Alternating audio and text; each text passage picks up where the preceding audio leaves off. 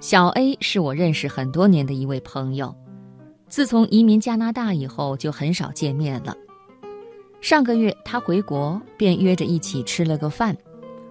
餐后我们起身离开的时候，小 A 轻轻地把他坐过的椅子挪回桌边，又走过来把我的椅子也放回去，让我这个自诩行为习惯还不错的人感觉有些难为情，便调侃道。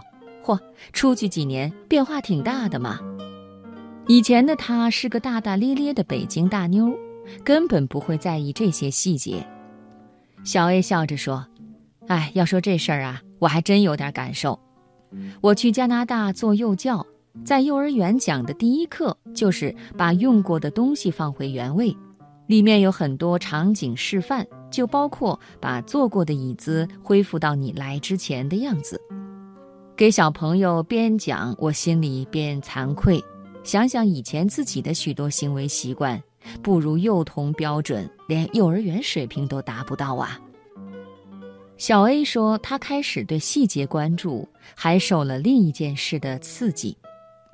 她的男朋友去一家做养老配套服务的大公司应聘主管一职，前面几关都过了，最后却被刷了下来。事后才知道输在哪儿。面试的那天，几位公司高管逐个找准备最后留用的几个人谈话，然后让面试者上楼去人力资源部领一张表，谈话后将填好的表格再送回去。这一来一回，里面却藏着玄机。从二楼到三楼要通过一道防火门，门工的弹簧力道很大。打开后，如果不拽着关上，会发出巨大的撞击声。人力主管调取了楼道的监控视频，往返的几位面试者大致分为三种情况：一种是轻拉轻放，关门时还不忘回头看看后面有没有人；另一种是去时没注意，被吓了一跳，以后回来就知道拽着门把儿轻轻关上。还有一种就是去时光一声，回时光一声，来去潇洒的像阵风。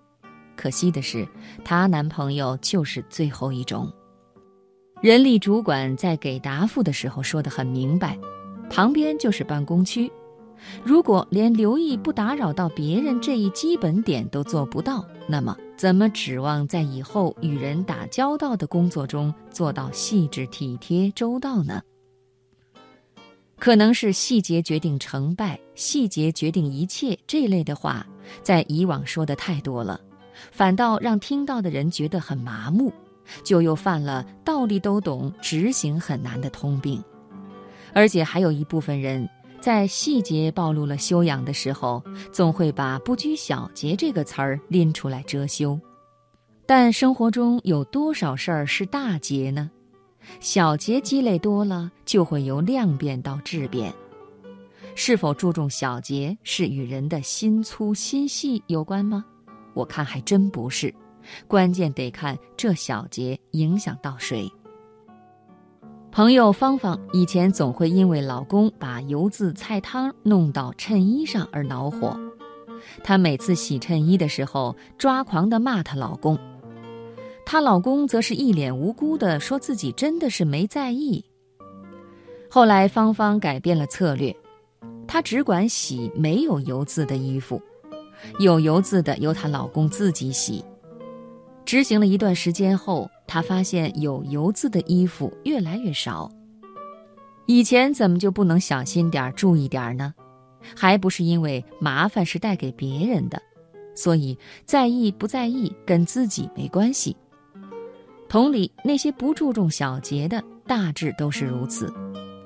在餐厅吃完饭，把桌子搞得杯盘狼藉的，是因为不需要自己来收拾桌子；任凭熊孩子在夜航班上大喊大叫、奔来跑去的，是因为飞机上没有坐着他的 boss；停车压着中线占两个车位的，是因为后面没有自己家人在找车位。由此看来，不注意小节不是习惯使然，是心态使然。归根结底还是自私。不在乎别人的感受。真要影响到自己，就会长心了，愿意为别人多想一步，该注意的细节就能注意到了。看清了本质，就上点心，别让细节暴露了你的品质和修养。